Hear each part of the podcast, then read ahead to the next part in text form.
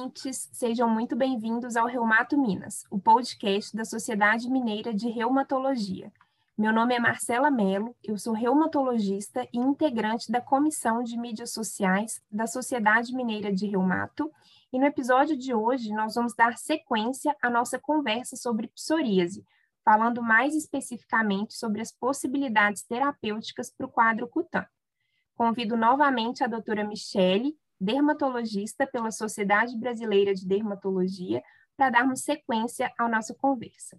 Bem-vinda, doutora Michele, e mais uma vez, obrigada por ter aceitado o nosso convite.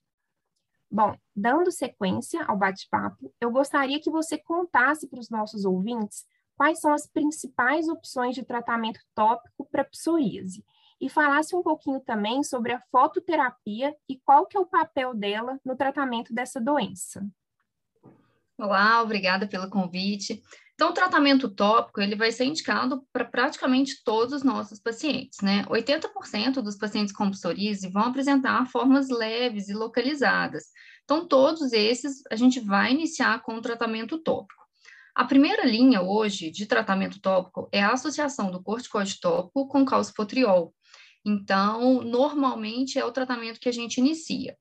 Os corticoides isolados de potência média alta também são considerados primeira linha no tratamento, mas a associação do corticoide com calcipotriol, ela se mostra tão eficaz, mas mais segura do que o corticoide isoladamente. Nos pacientes que têm psoríase, por exemplo, na face, áreas de dobra, aí além dos corticoides, que não podem ser utilizados por muito tempo, a gente utiliza os imunomoduladores. Então, nós temos o tacrolimus, o pimecrolimus, que são boas opções para essas regiões. Com relação à fototerapia, sim, ela tem um papel importante no tratamento da psoríase cutânea.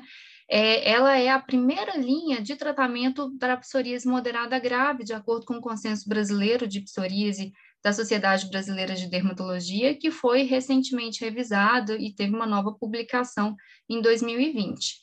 Então, a fototerapia vai ser indicada para pacientes com psoríase moderada grave ou então aqueles refratários ao tratamento somente tópico.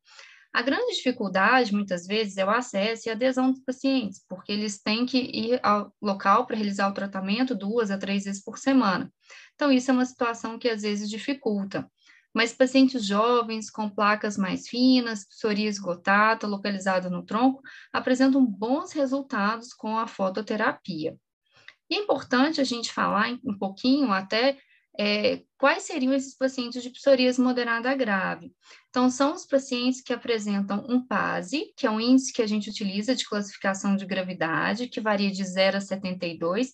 Então, pacientes que têm PASE maior do que 10 são considerados pacientes graves, ou uma superfície corpórea de acometimento acima de 10%, ou então um DLQI, que é um questionário de qualidade de vida que a gente utiliza muito ele para avaliar a gravidade e indicar tratamento sistêmico. Ele acima de 10, ele também é considerado uma psoríase grave.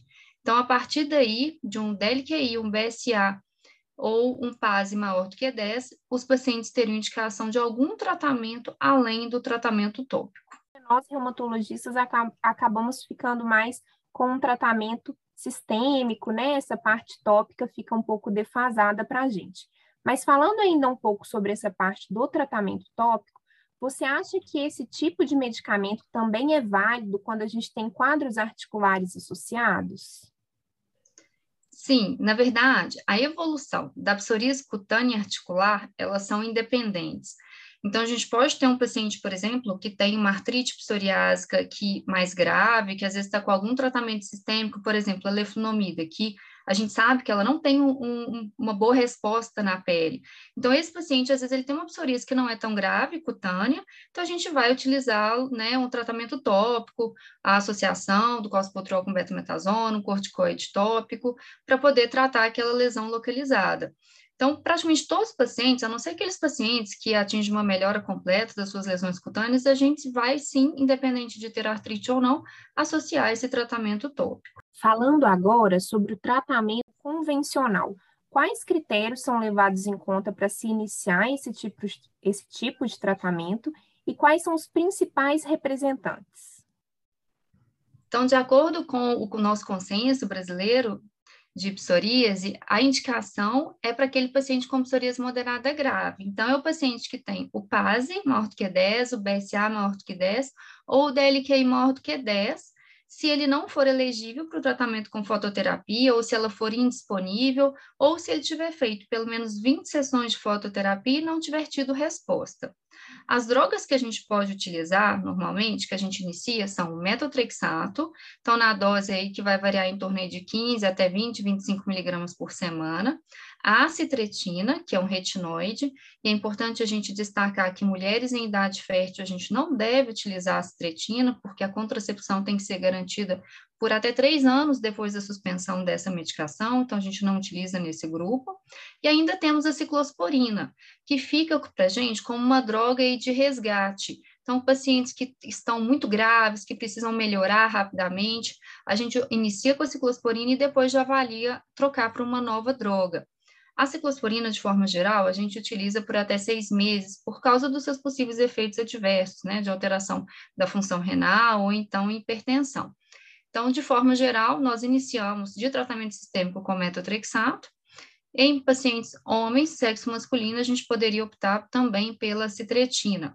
A citretina ela estaria muito bem indicada também em pacientes com psoríase pustulosa palmo-plantar. É um grupo que se beneficia bem dessa medicação. Os avanços no tratamento da psoríase e também da artrite psoriásica nos permitiram melhorar a qualidade de vida dos nossos pacientes e mudar o prognóstico dessas doenças. E com certeza, né, os medicamentos imunobiológicos, eles têm grande contribuição nessa mudança de cenário.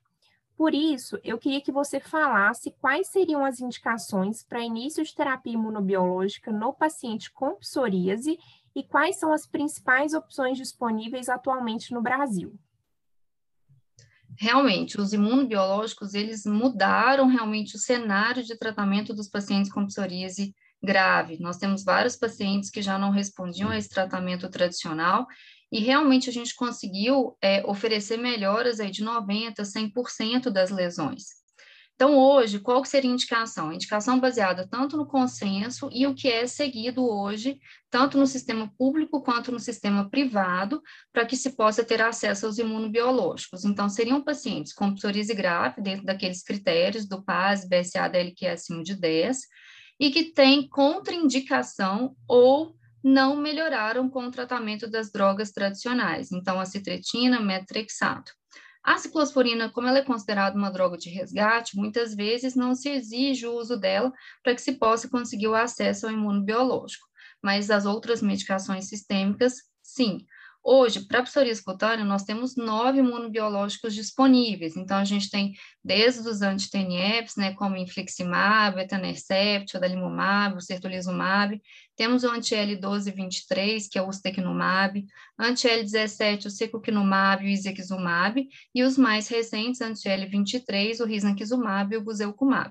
Então, nós temos muitas opções e a gente observa realmente que essas medicações, com a evolução, tornaram-se cada vez mais eficazes e também com excelente perfil de segurança para o tratamento desses pacientes. No caso daqueles pacientes portadores da artrite psoriásica, é importante nós controlarmos o quadro cutâneo e também o articular.